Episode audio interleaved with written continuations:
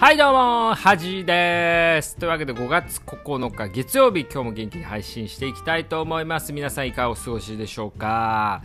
えー、GW がね、あの、終わりましたね、ゴールデンウィーク。GW。はい。皆さんね、しっかり休めましたかね？はい。まああのー、僕はね、まあ、独身なんで、まあのんびり過ごさせてもらったんですけども家族がねいるお父さんとかはねあの家族サービスしててゴールデンウィーク前よりも後の方が疲れてるっていう人もねいるんじゃないかなと思うんですけどお疲れ様ですというわけであのー、まあゴールデンウィークね天気も良かったですしまあ皆さんしっかり休めたんならいいかなと思うんですけど、まあこのゴールデンウィーク中の間にもね、いろんなニュースありましたね。僕が気になったのがね、あの熊本の修学館高校って言われるところのサッカー部のね、体罰問題。うん、ありましたね。実際にこの問題になり始めたの多分 2, 2週間前ぐらいかな。はい、だと思うんですけども、まああのー、簡単に言うと、サッカー部の生徒がそのコーチにね、あのー、体罰を食らってるところを、まあ、別の生徒が SNS にあ、まあ、動画で撮って SNS に上げて問題になったと。で、その後に、あの監督がね、その SNS に上げた生徒に、お前が悪いんだぞって言ってもう謝罪動画上げろっていう風にこう謝罪をね指示して実際にその生徒たち何人かがこう、まあ、実名をね言いながらこう SNS で謝罪動画を上げたと。でそれは本当にこの生徒たちが自主的にやったのかみたいな問題になって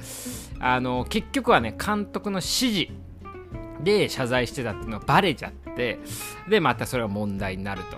で、えっと、そのね、こうバレる前に、こう監督が地上波のね、テレビで、まあ、謝罪してて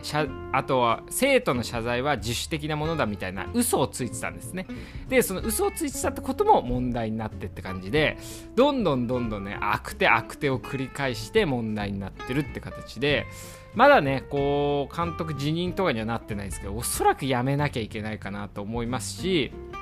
あのー高校自体もね入学者減ったりとかまあこれで評判悪くなってで今までのねこうまあ悪事じゃないですけど、まあ、どうせね多分体罰とかはあのー、日常的にあったと思うんですよ。なので、まあ、どんどん出てきてねこう状況としては悪くなってくるんじゃないかなっていう事件なんですけどあの僕自体はあの時代的にもあんまり別に小学校中学校とかも体罰とかが、まあ、普通にあったっていう時代ではなかったんで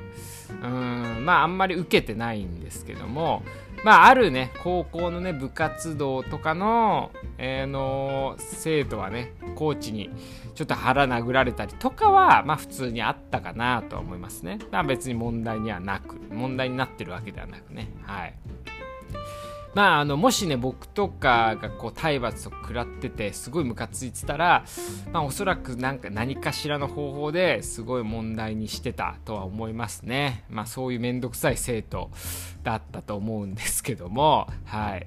でねこれまあこのニュースをね聞いた時に、まあ、体罰がいい悪いとかね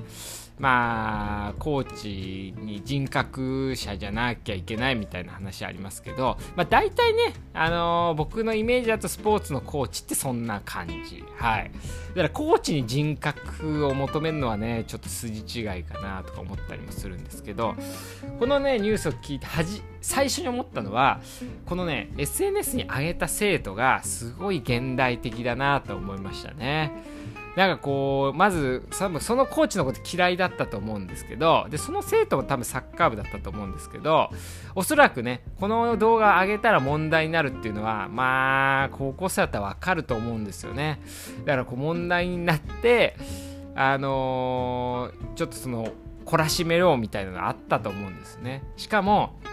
その後に監督がねその生徒に謝罪しろみたいなことを言ってるのも多分録音して録音しててね音声もね流れたんですけどその録音しようってね思うのがすごい現代的じゃないですか。普通監督に呼ばれてね怒った時にあなんかどうせこう問題発言するだろうってことで録音ってねしないと思うんですよ。大人でもねなかなかできないと思うんで結構こう録音してるってでそのそれをねまた上げるっていうのもまあ絶対その生徒がしたと思うんですけどすごいスマートというかまあいい悪いは分かんないですけどこう頭はいいなと思いますよね。あだからこの生徒は自分に不利にならない。まあもしかしたらね裏でこう大人がねいやそれは録音しとけとか言ってたかもしんないですけど自分だったらねこう監督に呼び出されたや呼び出された時に録音しようって思うかな？いやさすがにね録音しないと思いますね。うん。だからその辺も現代。今のね中高生のこの SNS を SNS 時代の生徒だなと思いますよね。はい。でもこのねあの 全然体罰関係ないんですけど結構僕うちのね、まあ、病院というかねあのー、まあ医者でも自分がね医者がこう、まあ、IC って言ってね病状を説明してる時にこう録音してしかも録音しますって言ってくる患者さんもいるんですけど黙ってね隠れて録音してる人とかもいるんですよ。あとはあのー、なんか医局のね部長とかと、まあ、辞めますみたいな時にをそんなの許されねえよみたいなのを録音してたっていうでそれをねパワハラ委員会とかにこう提出するみたいなの増えてってうーんなんかね言いたいこと言えないですよね。うん。だから常に誰かに録音されてるっていう体でこう喋んなきゃいけないなっていう時代になっちゃいましたよね、うん、なんか最近で言うと吉野家のね事件。あの吉野家の、まあ、マーケティング部長みたいなのが問題発言で、まあ、大変なことになったっていう事件もありますけどやっぱね。うん。まあ別に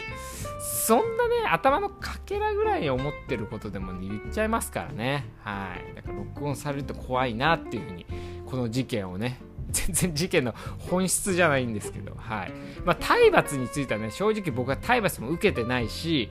そこまでねこうスポーツをすごい熱心にやってたわけじゃないのでまああのこれはまたの機会にってまあ正直あんまり興味ないというかね、うん、感じなんですけどね。はい。でこの事件がねどうなっていくのかっていうのと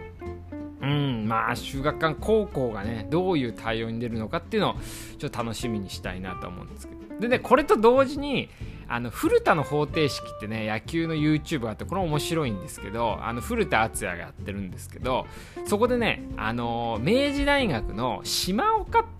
ていう昔のもう亡くなってるんですけど昔の監督の話すっごい名物監督だったんですけどこれがねめちゃくちゃもう体罰バリバリにまあ時代もあるんですけどやってるんですけど何て言うんですかね愛のある体罰みたいな感じですごいエピソードとしてはすごい過激なんですけどみんなね嫌ってないというかみんな感謝してるみたいな監督がいてそんな話がねちょうど同じ時期にあったんでこう一方で体罰はねすっごい問題になって何の暴力も許されないって言ってて一方はね体罰に感謝してるみたいな、まあ、結局ねプロに行った人たちなんで成功した人が感謝してるってだけでもしかしたらすごい恨んでる人もいるかもしれないんですけどまあ、一つのね例で言うと、まあ、試合にね負けた、まあ、負けてね帰ってきた時に、まあ、その負けたピッチャーを、えー、と次の日の朝までグラウンドで正座させてたとかね。でもそこでねすごいなと思うのは自分も朝まで正座してたっていう隣で。で泣きながらみたいなね。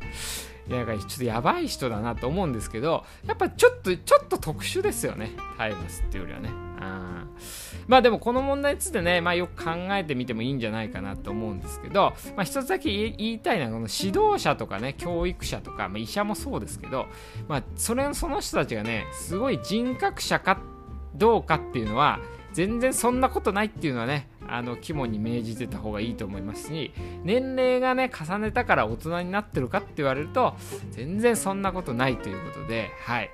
まあ、そんな感じでねあの思っていただければと思います。なので皆さんこのニュースもねチェックしていただければと思います。というわけで今日から仕事っていう方も多いと思いますので頑張りましょう。ではいってらっしゃい。